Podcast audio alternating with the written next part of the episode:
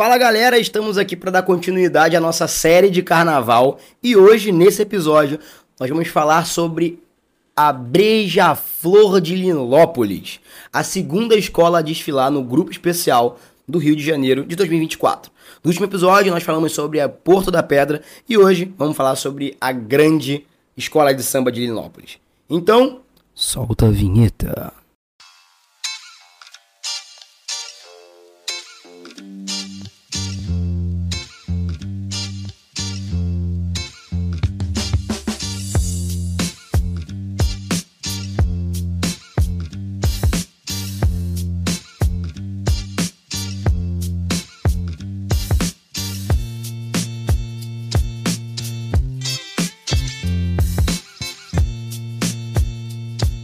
De começar, eu vou deixar mais uma vez frisado que esse podcast não é monetizado. Eu não tô aqui para ganhar dinheiro em cima de letra, não tô aqui para ganhar dinheiro em cima de arranjo nem nada. Eu tô aqui só para poder transmitir o que eu aprendi lendo a letra do samba e a minha interpretação. Beleza? Nós já fizemos isso aqui com o Porto da Pedra e pretendemos fazer eu até o dia dos desfiles com todas as escolas de samba do grupo especial do Rio de Janeiro. Então vamos lá. A letra começa da seguinte forma: Aqui é beija-flor, doa quem doer. Do gênio sonhador, da gana de vencer. Tá no meu peito, tá no meu grito. Escola de respeito que coroa Benedito. Vamos colocar aqui que a Beija-Flor, ela tá trazendo o samba enredo chamado Um Delírio de Carnaval na Maceió de Raiz Conguila. É um, um enredo que vai falar de mais um lugar do Nordeste. Então já é a segunda escola que vai falar de Nordeste aqui. Mas aqui nós vamos falar sobre o carnaval nordestino, principalmente o carnaval alagoano. Outra informação também que é bem importante de ser dada por aqui é que a Beija-Flor, para poder fazer esse enredo, ganhou 8 milhões dados pela Prefeitura de Maceió. De acordo com a Prefeitura, esses 8 milhões vieram de, entre aspas, iniciativa privada e medidas parlamentares. Não vou entrar aqui no mérito se isso é bom ou se isso é ruim, se isso é justo ou não, só é uma informação para poder complementar esse nosso podcast. Até o momento, pelo que eu sei, a Beija-Flor de Nilópolis foi a única escola desse ano a ganhar um incentivo cultural de outro estado para fazer o seu enredo. Então, o, o, o, começo desse nosso, desse nosso samba já afirma uma coisa que todo mundo sabe. Aqui é Beija-Flor. E quando coloca Doa Quem Doer, brinca muito com o fato da Beija-Flor ser a escola mais odiada do carnaval brasileiro principalmente do carnaval carioca. Você pode perguntar a qualquer carioca, ou ele é extremamente apaixonado pela Beija-Flor, ou ele não gosta da Beija-Flor, por diversos motivos. Entre eles o fato que a Beija-Flor sempre foi muito engrandecedora. Ela sempre foi muito, né, assim, grande. A escola sempre foi grande e ela sempre bate no peito, que é a Beija-Flor e chegou para brigar e sempre briga. Isso é uma coisa muito legal da Beija-Flor, que eu, por mais que não goste muito, vou ser bem sincero para vocês, admiro essa parada de sempre estar tá se colocando como melhor e sempre ter a consciência do seu tamanho, porque a Beija-Flor é, sem dúvidas, um dos monstros do carnaval carioca. E o samba, além disso, ele também está falando de um, de um, sobre a nobreza de Maceió. Ele vai colocar, né, é, um universo misturado de Maceió, Nilópolis e da Etiópia. Eu tô lendo aqui, né, um, uma colinha que diz que é o, um encontro mágico de personagens reais, mas que nunca se viram, guiados pela luz dos encantos e da ancestralidade, com as cores, os ritmos e os pisados dos folguedos de Alagoas. Isso aqui é encontrado no próprio site da Beija-Flor. Então, é muito interessante você ter um enredo que traz mais uma vez uma um lugar do Nordeste.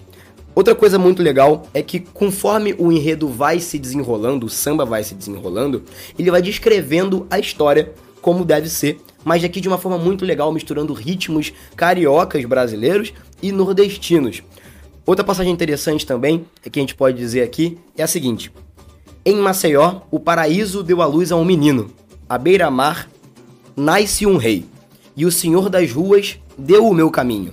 Eu acreditei, herdeiro da, herdeiro da dinastia e das lutas de zumbi, de palmares às palmeiras e marés, da cultura e bravura dos tupis e caetés, de nobre engraxate ao novo horizonte, real cavaleiro dos montes. Tem mironga, festa da ralé, malandragem, frevo e arrasta-pé, a magia que avoa, o rosário do andor, a cantiga que ecoa no axé do meu tambor. Aí ele repete de novo mais uma vez e continua. Gira mundo, feito peão que, que conguila do jeito, que me eterniza o bendito dos plebeus, quando encontro a corte africana. A nobreza alago alagoana realiza os sonhos meus. Voa, beija-flor. A soberania popular me traz, num batuque de raiz, um coco, um pouco de samba de roda e o povo anuncia. É ela. Delira.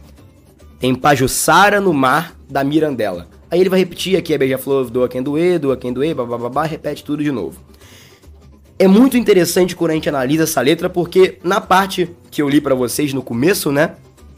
Que descreve basicamente a luz a um menino. Que menino é esse? Que menino é esse que é descrito? Você vai sempre pensar quem será. E essa pessoa é Benedito. Nascido em Maceió no ano de 1905, um menino chamado Benedito, com sobrenome Santos, veio ao mundo numa rua que não existe mais, numa parte da cidade com cheiro de magia e marisia, entre as igrejas de Nossa Senhora do Rosário e de São Benedito.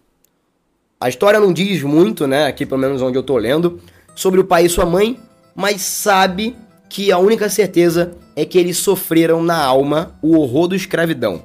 Eles eram escravos, libertos e analfabetos analfabetos no caso, e ganhavam um pão vendendo frutas na rua da velha cidade, ou limpando os palacetes dos barões do açúcar.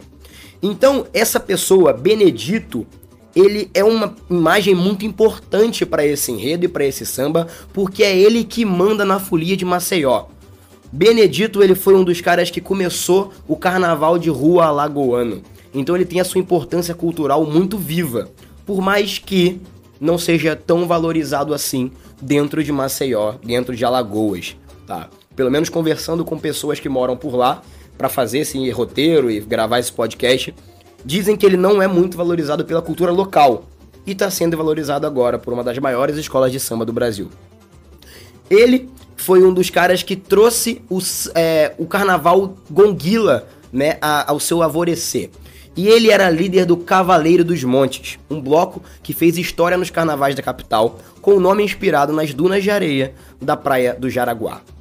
Então a gente tem um desenvolvimento muito interessante e uma mistura, uma mistura de culturas. A gente vai ter uma leitura é, da cultura do carnaval alagoense, do carnaval de Maceió, na Sapucaí. A gente também tem, analisando um pouco dessa nossa dessa letra aqui do samba da Beija-Flor, que ele mistura um pouco de tudo. A gente tem justamente um tapinha bem pequeno que tem mironga e festa da ralé. Malandragem, frevo e arrasta-pé. Literalmente tudo que o Brasil mais gosta e o que o carnaval traz pra gente. Então, na minha opinião, esse é um samba muito chiclete. Você pode, a gente vai colocar no final desse episódio. É um samba que, se você ler a história dele, você vai entender muito mais. Eu tô resumindo aqui para vocês, tá? É uma parada muito básica o que eu tô falando aqui. É, esse cara, né, o Benedito, ele é chamado Rei dos Brincantes também. Ele é o cara que começou a ideia é, do estandarte de mão. Então é muita coisa, é muita história que vale a pena ser lida, tá? Vale a pena realmente ler, porque é um samba divertidíssimo que por mais que tenha os seus problemas, questão financeira, né? Tem gente que não curte quando o carnaval é financiado ou um samba é comprado, entre aspas, por um estado ou algo do tipo. Mas tirando isso, o samba é muito bom, é chiclete e tá vindo para poder ganhar realmente assim, batalhar de frente. Como eu disse no último episódio, os sambas desse ano, a safra toda, tá muito bem feita, tá muito bem escrito e vai ter um trabalho os juízes para poder dar suas notas. Dependendo disso aqui, Beija-Flor vai sair com certeza no desfile das campeãs no sábado. Isso vocês podem ter certeza. Então é isso, galera. Esse foi o episódio. Eu resumi bastante aqui para vocês o que trata o samba da Beija-Flor desse ano. Aconselho vocês a se aprofundarem em todos os sambas, porque realmente a safra 2024 tá daquele jeito. E agora, como é de costume nessa nossa minissérie, fiquem na íntegra com o samba enredo da Beija-Flor de Linópolis de 2024. Alô Maceió! Alô Brasil! Alô mundo! Olha beija-flor raiz!